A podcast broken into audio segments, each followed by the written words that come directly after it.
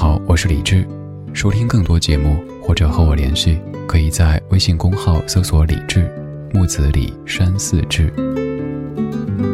接下来将听到的是我在中央人民广播电台中国之声主持的深夜节目《千里共良宵》的直播录音。现在整理好心情，开始我们的午夜飞行。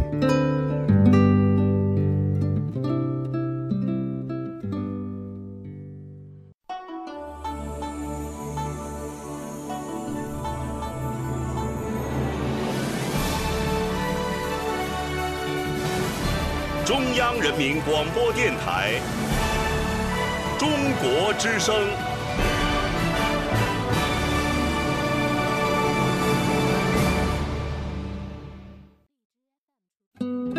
岁月在电波中流淌，人生在音乐中升华。每天午夜时分，千里共良宵，与您共赴心灵之约。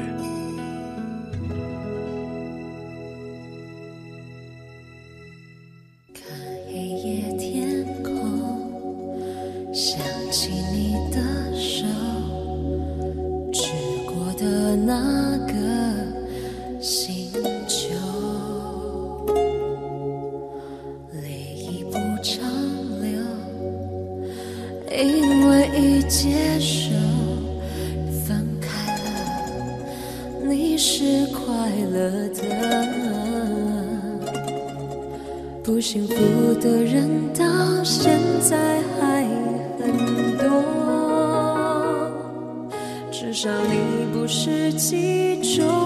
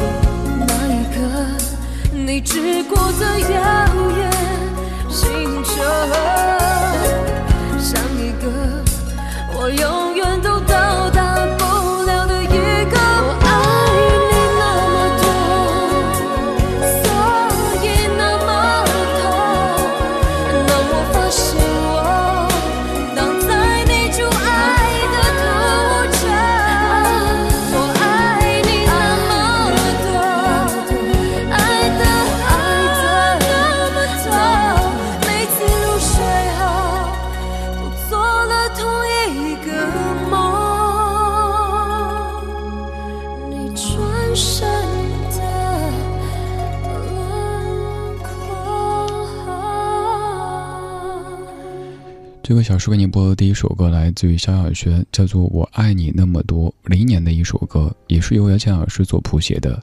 萧亚轩就是由姚谦一手发掘，可以说是姚谦的最重要的学生之一。而萧亚轩的很多很多歌都出自于姚谦的笔下，比如说你熟悉的、最熟悉的《陌生人》，还有《Cappuccino》，以及好多好多不一一列举，你可以搜一下萧亚轩这样的一个名字，也许让你感觉好熟悉，但是似乎又有那么一点点的距离，因为他好像很久没有出现了。原来我们都听过这么多歌，原来我们都曾经知道这么多歌手，只是也许他们后来忙生活去了，也许我们自己没有再听他们了。而突然有一天，某一个午夜电台在播起，你发现我听过你的歌，我的大哥哥。我说这句歌词，如果你不由自主唱出来的话，那也要说一句：嘿，同龄人你好。都说检验一个人年纪最好的方式，完全不是看外表，因为有些人可能就是不显老，有些人就是会保养。拉他去一次 KTV，从他点唱的曲目，马上可以看出他大概是几零后。也许有朋友点的是一些很动感的、很流行的歌曲，有朋友一去就是李宗盛、罗大佑、崔健。张艾嘉、潘越云、蔡琴、齐豫，那也没有别的好说的，我们都听过他们的歌。我们都是有歌的人，用一段段旧日的旋律刻录着日渐厚重的人生印记。今天《千里共良宵》节目主题，我们都是有歌的人。读音乐人姚谦老师以听者身份写的听歌笔记。说那些让你念念不忘的怀旧金曲。我们就着老歌，就着夜色，也在读书。这是一间书房，有音乐，有文字，有朋友，还有夜色的掩映，一切都是那么的安全和舒适。白天，不管你在社会当中是怎么样的一个角色，不管刚过去的这一天你过得怎么样，此刻已经是二零一九年四月的最后一天了。离你的五一假期又近了一步了！我之所以这么说，是因为我没有。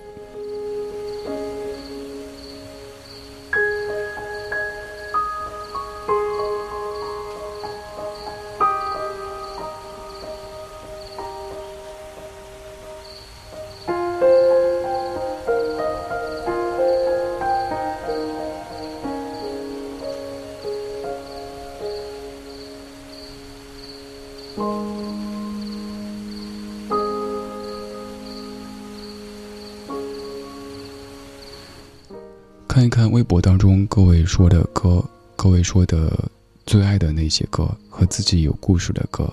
这小说的第一位奈的读音不念耳，你说刚刚循环了一个半小时陈鸿宇的途中，沿途必走齐柏的深草和滚落衰亡的陡坡。今天遇到一些不太开心的事，听着歌冷静思考。长大大概就是自己把。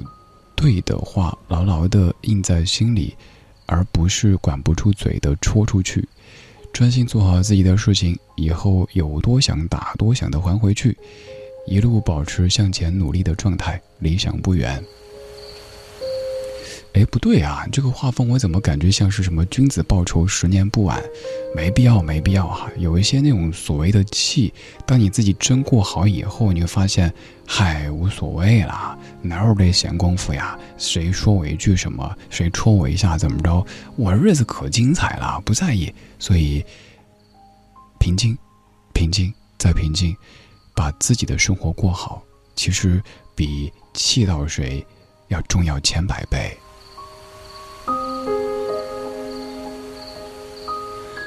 还有，第一猛样，还是该怎么念的？这不是一个单词，应该是你自己组的一个名字哈。你说李志，一三年的时候，我通过一个 app 听到你的李志的不老歌《硬汉西安》那期节目，把我带到西安的大学校园。到了大学，我的室友安利我的电台就是《千里共良宵》。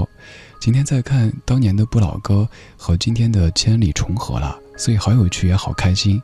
你不知不觉的陪了我六年时间。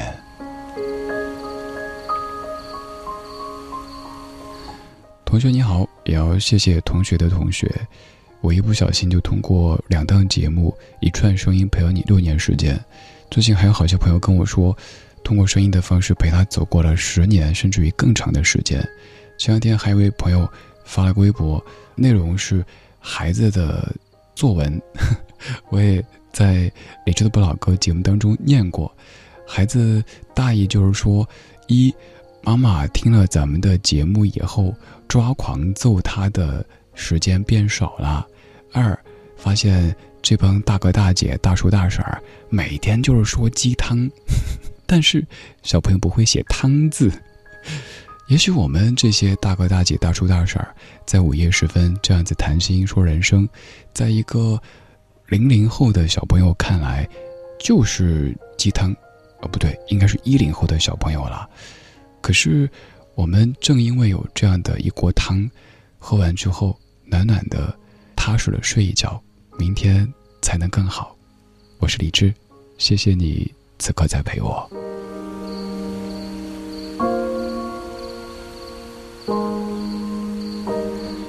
甄家林子二零一九，你说一九六七是除了李志的不老歌、拍照修图之外，能够让我平静下来的一首轻音乐。谢谢李志的分享。记得今年开学那一天，自己一点儿都不想离开家前往学校，是在听他的时候让我想到有关的事，于是毅然背起我的小包包，拉上行李箱，踏上列车继续前行。也正是义无反顾的前行，才遇到了后来的这么多美好。林子，这个美好当中有没有我的那么一点点的？因为昨天刚见过林子。昨晚上在北师大，林子也在现场，然后还沿着北师大的南旁门那条路走了一段，聊了一小会儿，很开心，能够让声音当中的朋友有各种机会在现实当中见一见。经常会去各地的高校，有可能是以客座教授的身份去讲课或者讲座，有可能是某一天以所谓的评委老师的身份坐在台下。总而言之，就是说不定哪一天，如果你是一位大学生朋友的话，就会发现，咦，这个声音居然出现在我的学校，而且就坐在离我两三米远的地方。是啊，人生就是这么奇妙，一切都有可能。一点十五分，谢谢你在这么美好的夜色里继续陪我一起午夜飞行。我叫李志，木子李山四志。在听的同时，也继续请你来说一说，微博搜索“李志”这个名字就可以，在今天的互动帖下方评论，我可以看到，我还可以帮你把文字变成声音，让全中国都听到。此外，也可以顺着直播帖的轨迹找到我们的秘密花园超话。可以在那儿发帖，也可以看看大家所分享的怀旧金曲，以及此刻想到的一些记忆。今天晚上你那边有星星吗？我不知道，可以告诉我吗？今天晚上的星星很少，不知道他们跑哪去了。赤裸裸的天空。星星多寂寥，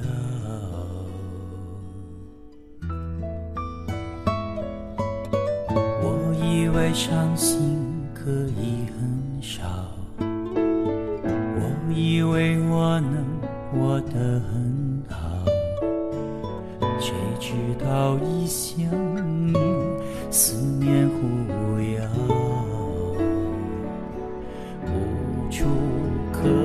逃。想念你的笑，想念你的外套，想念你白色袜子和你身上的味道。我想念你的吻和手指淡淡烟草味道，记忆中曾被爱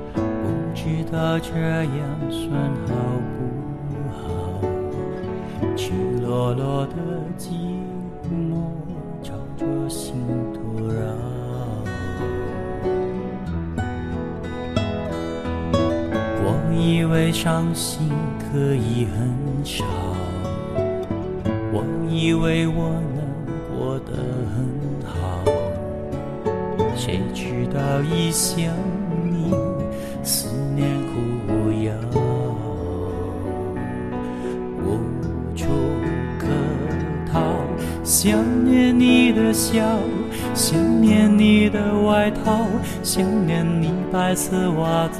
和你身上的味道，我想念你的吻和手指淡淡烟草味道，记忆中曾被爱的味道。想念你的笑，想念你的外套，想念你白色袜子和你身上的味道，我想念你的吻。和手指淡淡烟草味道，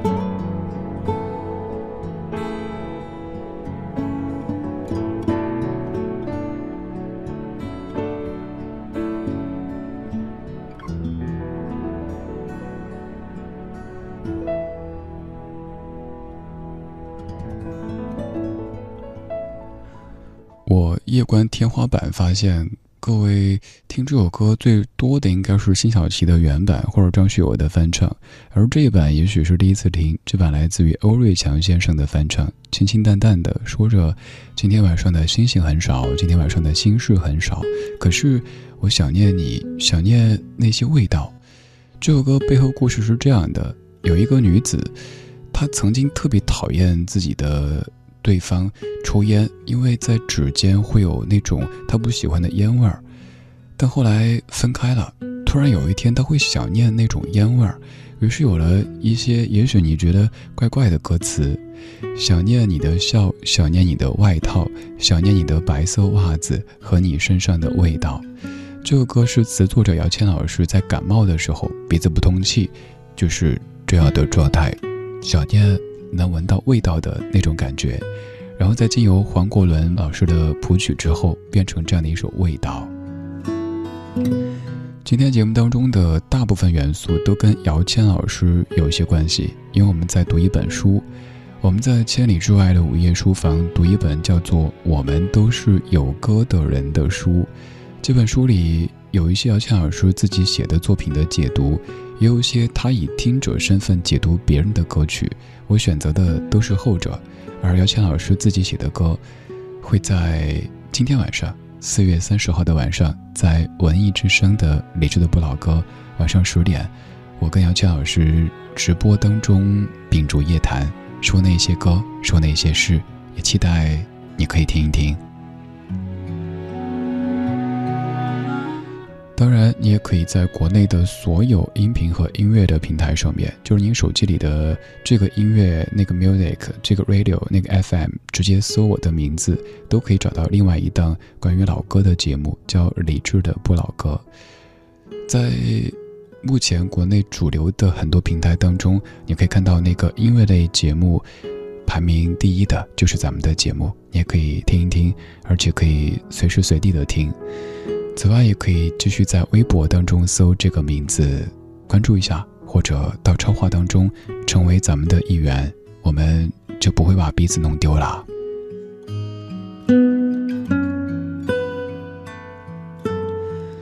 在第一个小时，侧重给你说了邓丽君的《我只在乎你》这首歌的背后故事，而这一个小时要从一首也许是各位都很熟悉的歌说起。这首歌叫做《旅行的意义》，来自于陈绮贞。马上五一假期，你可能要旅行了。那我们说旅行。现在我翻到这本书的第六十七页，标题叫做《没有人一定会如期归来》。歌名是“旅行的意义”，最终想说的却是你离开的原因。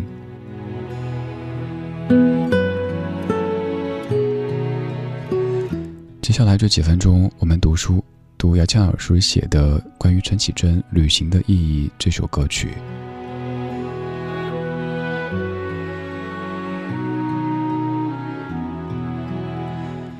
陈绮贞的《旅行的意义》应该是很多人提到旅行时就会想到的歌曲。陈绮贞曾在她的书里提到写这首歌的过程。那是一天清晨，她骑着机车在淡水海边，骑得很慢，无意间哼出了这首歌的旋律。当时陈绮贞还没去过很多地方，对旅程充满憧憬和渴望。旅行的意义对她来说是一个深远的提问：向往的地方在哪里？心中的理想是什么？想不出答案，成为他哼出的旋律。那么，旅行到底有没有意义？令他困惑的是，身为一个喜欢窝在家的宅女，为什么在家待久了会突然想去远方，而去了远方却又开始想家？在旅途上，他不解为什么要浪费大好时光翻看地图找路。甚至不晓得第二天该搭乘什么交通工具，看什么展览，这是一种彷徨，也是一种寂寞。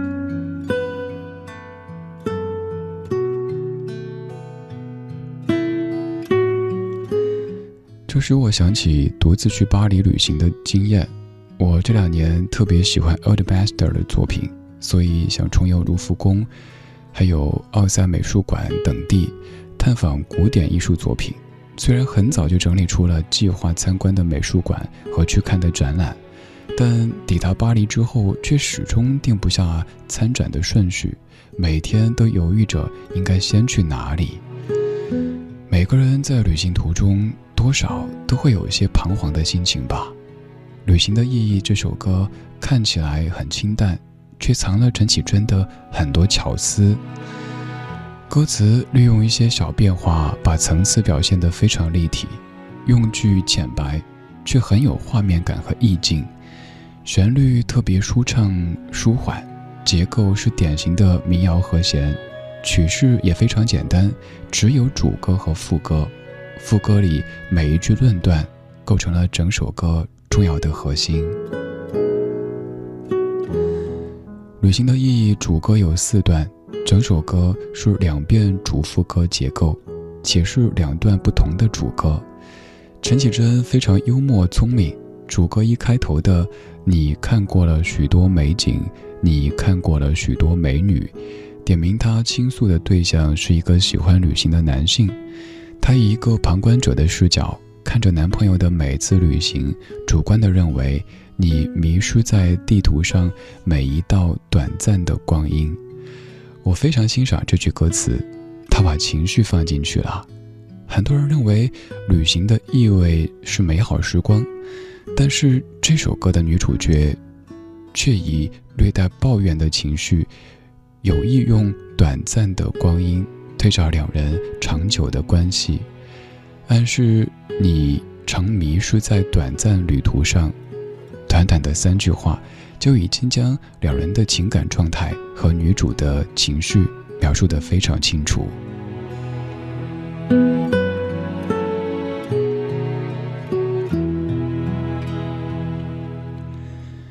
第二段主歌，你品尝了夜的巴黎，你踏过下雪的北京。我记得曾经看过一篇评论，里面提到这句词是有暗示性的，带了一些醋意和讽刺。怀疑男主角曾流连华丽的巴黎夜晚。聪明的创作者都善于在作品里放一些让人有遐想的字或者句子。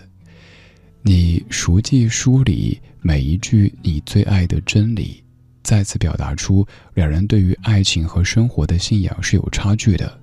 你最爱的真理似乎并不代表我们共同的真理。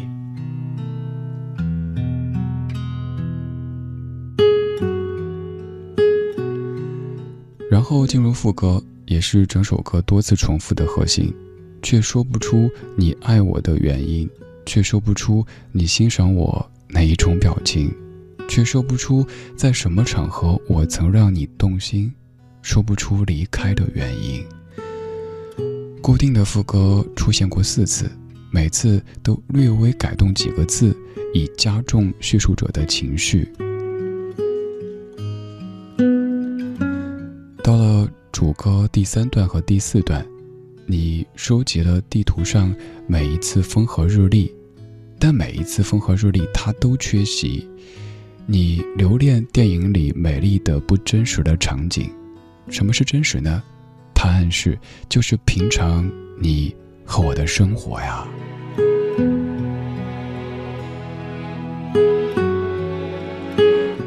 为了好唱好记，大多数歌曲的副歌通常旋律不变。陈绮贞谨守这个原则，却微调了一些细节，让这首歌既好记又有层次变化。第二遍副歌与前一遍唯一的差别是，却说不出在什么场合我让你分心，将前一遍的动心改为分心，分心比动心力度更重一点甚至感情更热烈。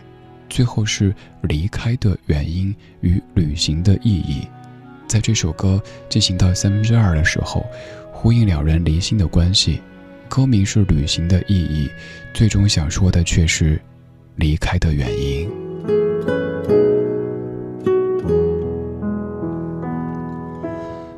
离开与旅行在诗歌与散文当中常被并提，他们相近，却有不同层次的差别。这首歌进行到最后，两人的关系已经到了对峙的状态，感情已成僵局。歌曲最终停在勉强说出你为我寄出的每一封信。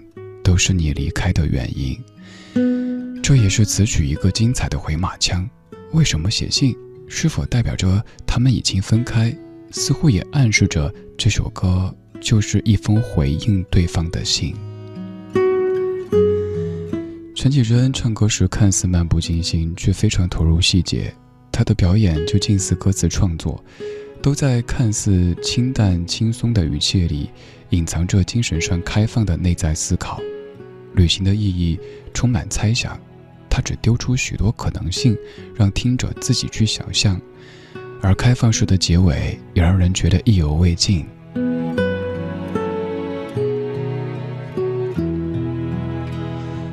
旅行的意义让我想起许多文人笔下和旅行有关的句子。北岛曾经写过诗：“你没有如期归来，而这正是离别的意义。”一次爱的旅行，有时候就像抽烟那样简单。而钱钟书先生在《围城》里这样的写道：“旅行是一场艳遇，最后我们遇见自己。”还有一句特别幽默而又有启发性的话，来自于爱因斯坦。他说：“我喜欢旅行，但是不喜欢到达。”旅行的目的地。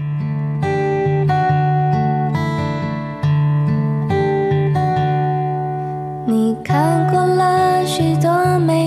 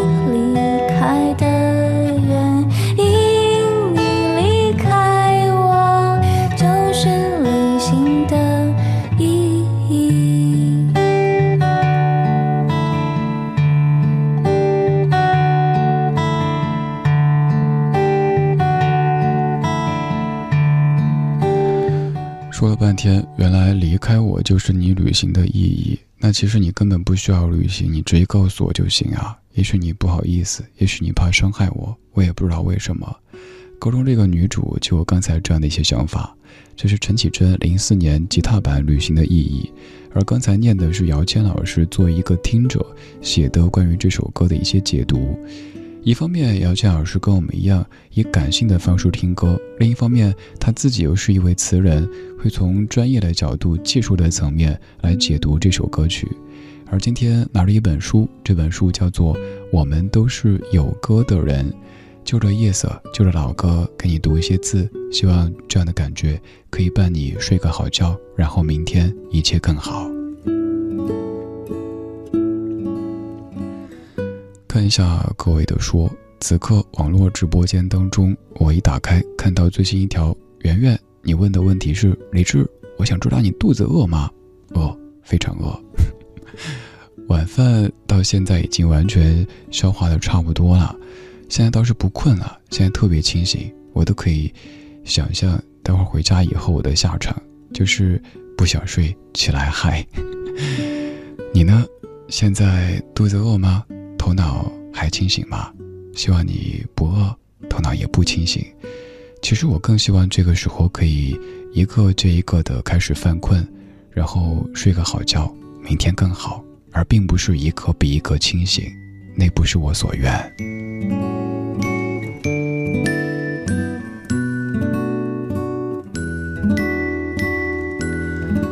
还有同样来自于网络直播间当中的平子晨，你说旅行的意义让我想起很多年前的一个学妹，她说她最喜欢的是这首歌，我拿起笛子吹给她听。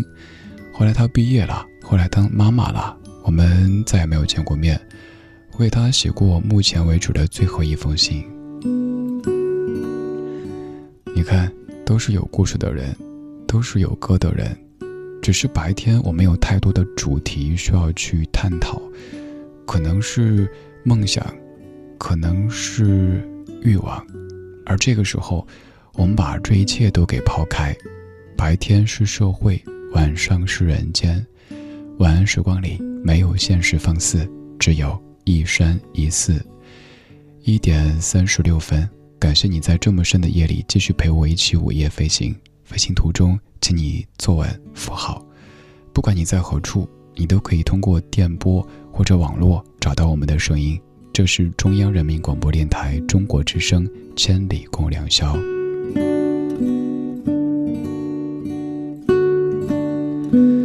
也许你是偶尔听到这个声音、这个节目的，也许感觉这家伙还行啊，又也许你怕弄丢，没有关系，可以在微博上面搜索“李志”，只要我上千里，就会在当天的白天提前发出预告，而且还欢迎各位去我们的超话坐一坐，在这儿有很多曾经和你一起午夜飞行过的大家，他们可能在听一些老歌，可能在说着生活。白天我们在不同的城市过着完全不同的生活，我们也有可能年纪相差很大，有六零后、七零后、八零后、九零后、零零后都有可能。可是此刻，我们把所有的这些阻隔都给抛开，我们只有一个身份，那就是自己；还有一个，那就是夜行侠。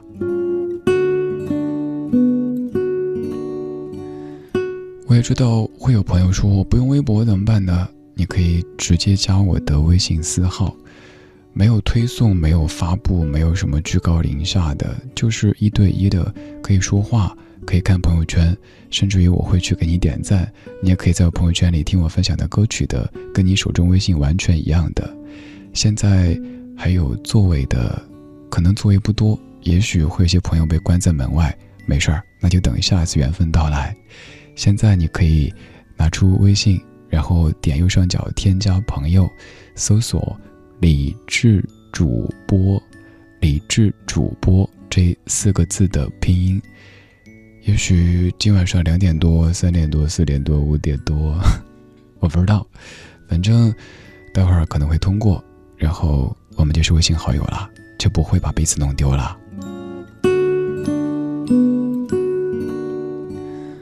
此外，微博上的各位当然也有一些小小的，不敢说福利吧，我的一点点小小的心意，那就是我们的直播帖。我的微博首页这条直播帖，只要您转发一下，让更多的围观网友看到咱们的千里，成为咱们潜在的听友的话，就有机会让您获取一套三张，不对，一套四张，我从北京为您寄过来的明信片，有三张是我的照片，您珍藏也好，您拿去辟邪也好，总之是您的啦。还有一张是绘本做的明信片，总共四张，装在中央人民广播电台的信封当中，从北京开上邮戳为你寄过来。我特地选择用写信这样的方式，很怀旧。我猜你也好久没有收过信了。如果想收到我寄过来的明信片，可以微博上面转发这条直播帖，会抽三位朋友，明天公布名单，艾特你，而且会私信再通知你。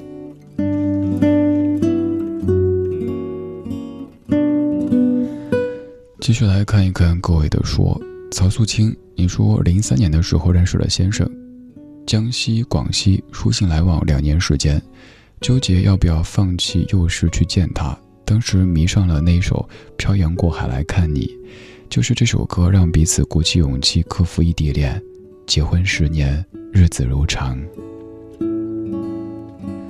素清，那首歌好多朋友都很喜欢哈。李宗盛大哥写的，背后故事也很感人。关于娃娃金志娟的故事，也是关于北京的一个故事。为你，我用了半年的积蓄，漂洋过海来看你，甚至于见你之前的呼吸，我都刻意练习，因为我想呈现一个最好的自己。现在也许是老夫老妻了，不用那么的刻意。可是，眼前的这种平静，比那种激动来得更踏实。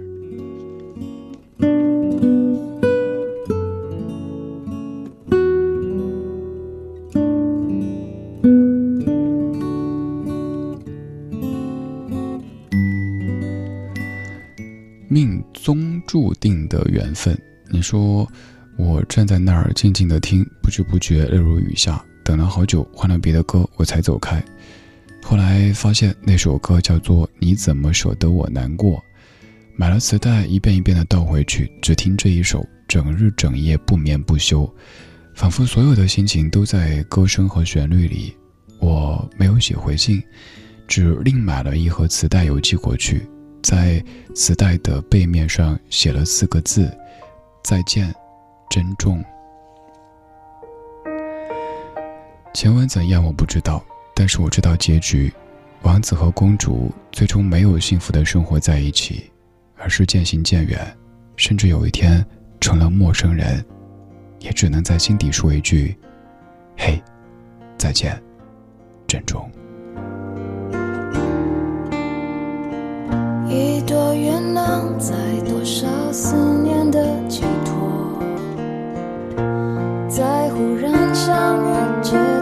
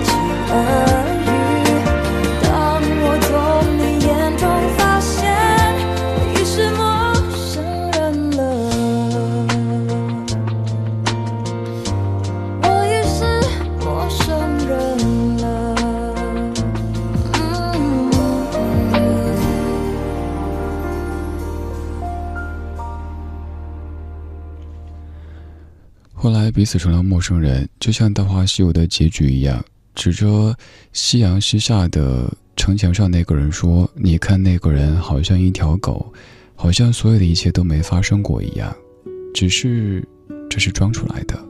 有一些忘记越刻意，就越没法忘记。真正的忘记，不是你完全想不起某个人，而是你想起他的时候，内心不再有涟漪。所以，请记得，如果想忘记的话。”不要刻意，越刻意记得越清晰。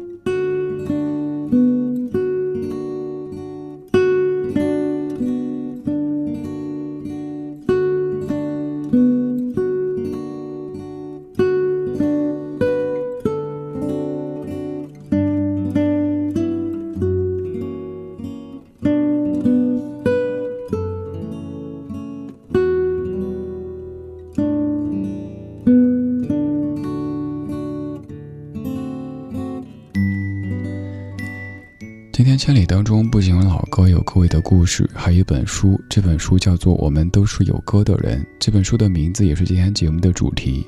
我们就着这些老歌，比如说刚才这首《陌生人》，也是姚谦老师所谱写的歌词，就着他写的歌来读他写的书。但愿这样的一个深夜书房，可以帮你酝酿睡意，睡个好觉，明天更好。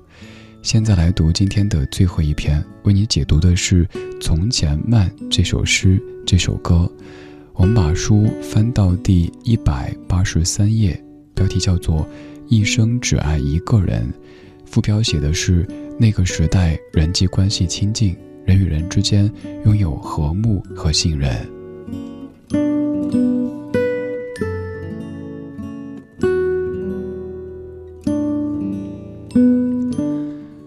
从前慢这首小诗的作者是集诗人、散文家、艺术家身份于一身的木心先生。为这首诗谱曲的是年轻音乐人刘胡毅。我读大学时第一次接触到木心先生的作品，我当时很喜欢读文学期刊《联合文学》。一九八四年，他的创刊号就是木心专卷，专题介绍其人其作。最初以为他是一位散文家、小说家，后来慢慢的读了他更多作品，才知道他的新诗，尤其是他的一行式排句写得特别好。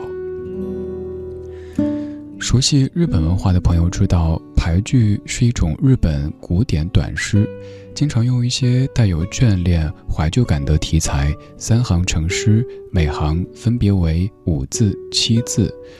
五字共由十七个日文字组成，后来这样的句式也影响了许多国家的诗歌。二十世纪八十年代，汉排也出现了。从前慢这首小诗，也可算作汉排，每段三句，共四个段落。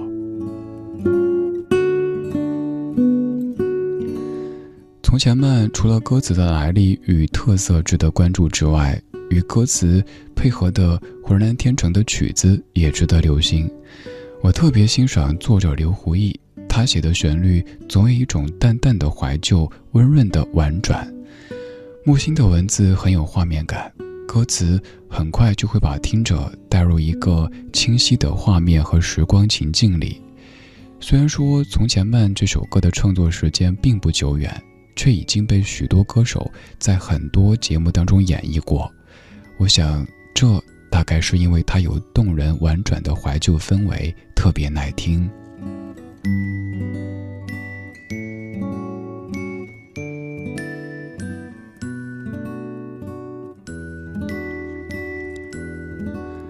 每个人怀念旧时光的方式不太一样，每个人听完这首歌也都有自己的感触。而流行音乐本身就是开放的、可传递的、可以被不断重复的。日本排句经常会用春夏秋冬开头，用季节来破题，点明场景发生的时间及寄语。从前慢这首诗不仅在结构上与排句类似，在创作风格上也有相近的情境。四段诗的开头虽然没有用春夏秋冬，时间感却非常清楚。刘胡毅把诗歌第一段、第二段当做第一遍的主歌副歌。第三段、第四段变成第二遍的主歌副歌，因为歌词的字数和每句的旋律都短，这首歌很容易被记忆和传唱。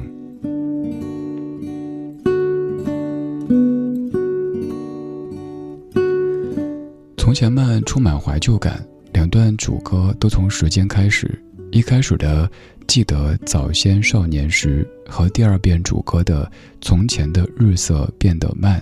有排句的特质，第一遍主歌和第二句，大家诚诚恳恳；第二遍主歌的第二句，车马邮件都慢，都是一种状态的描述。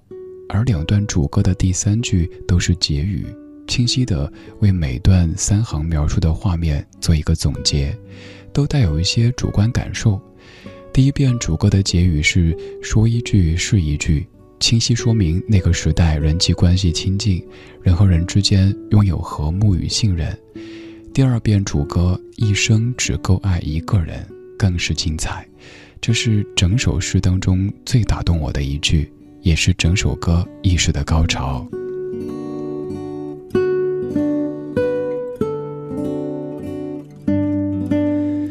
进入副歌，强化了慢这个主题。诗文用接近散文的方式，把那个时代的画面细腻描绘出来。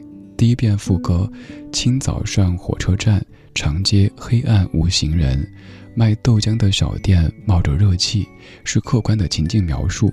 第二遍副歌：从远到近的看，从前的锁也好看，要是精美有样子，你锁了，人家就懂了。看似非常清淡，却牵引着听者进入到创作的核心，去体会那个时代的慢，慢的状态，慢的精神。而这首歌的旋律节奏也非常舒缓。从《从前慢》这首诗，可以领会如何借一些大家很快能够进入的熟悉画面，对照出作者想传递的精神主题。《从前慢》流露出木心先生温厚淳朴的内心世界和向往，时间感和状态成就了这首诗，它充满韵味，值得一读再读。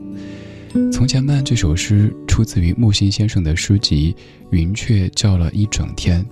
这本诗集里还有许多好句子，像“岁月不饶人，我亦未曾饶过岁月”，“爱孩子有爱孩子气的成人”，“你再不来，我要下雪了”，我们不会有呼天抢地的快乐。陈丹青老师形容木心的创作说：“说道理时，却不见说教，文字里藏着许多细节。”自然而亲近地渗透到读者心里，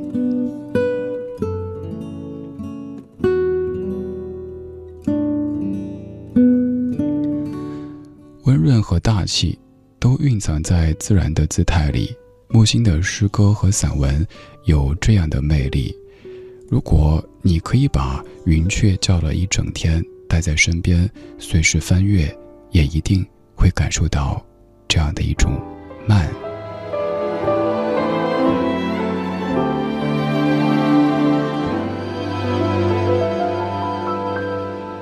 记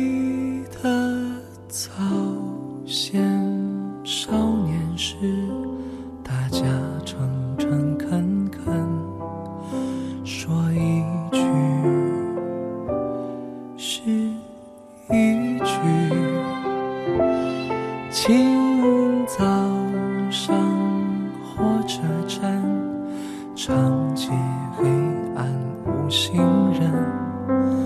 卖豆浆的小店冒着热气，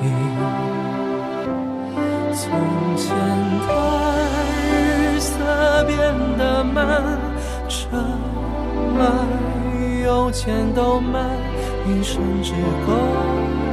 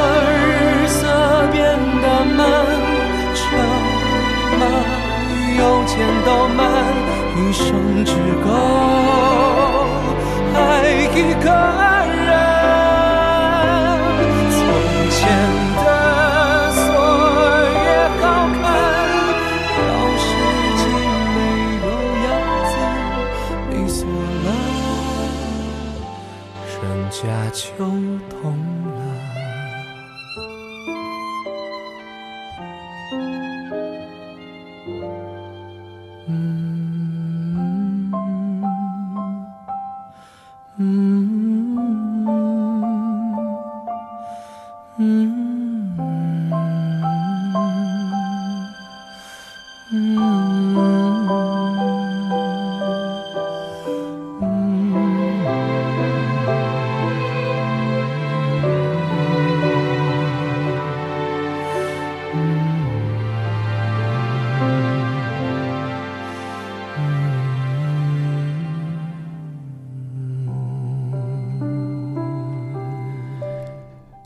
早先少年时，大家诚诚恳恳，说一句是一句。清早上火车站，长街黑暗无行人，卖豆浆的小店冒着热气。从前的日色变得慢，车马邮件都慢，一生只够爱一个人。以前的锁也好看，要是精美有样子，你锁了，人家就懂了。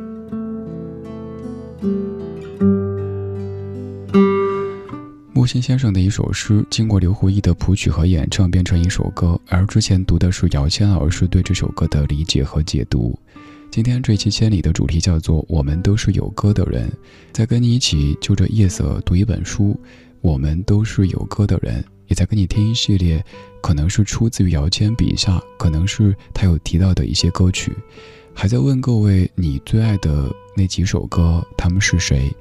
我知道现在可能至少还有几千位朋友的留言没有被念出来，非常不好意思。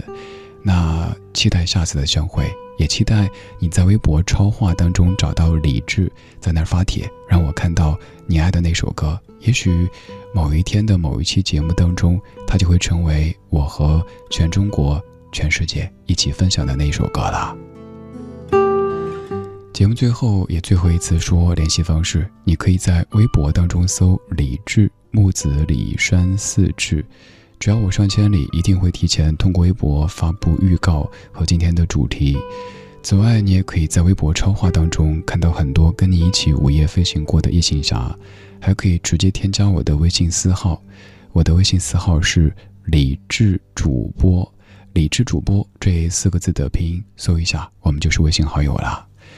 今天我们独自听歌的时间就到这里，你也该赶紧洗漱，不对，你早都洗漱好了。现在闭上眼睛，酝酿睡意，睡个好觉，明天更好。今天就是这样，今天有你真好。晚安，中国，晚安，你。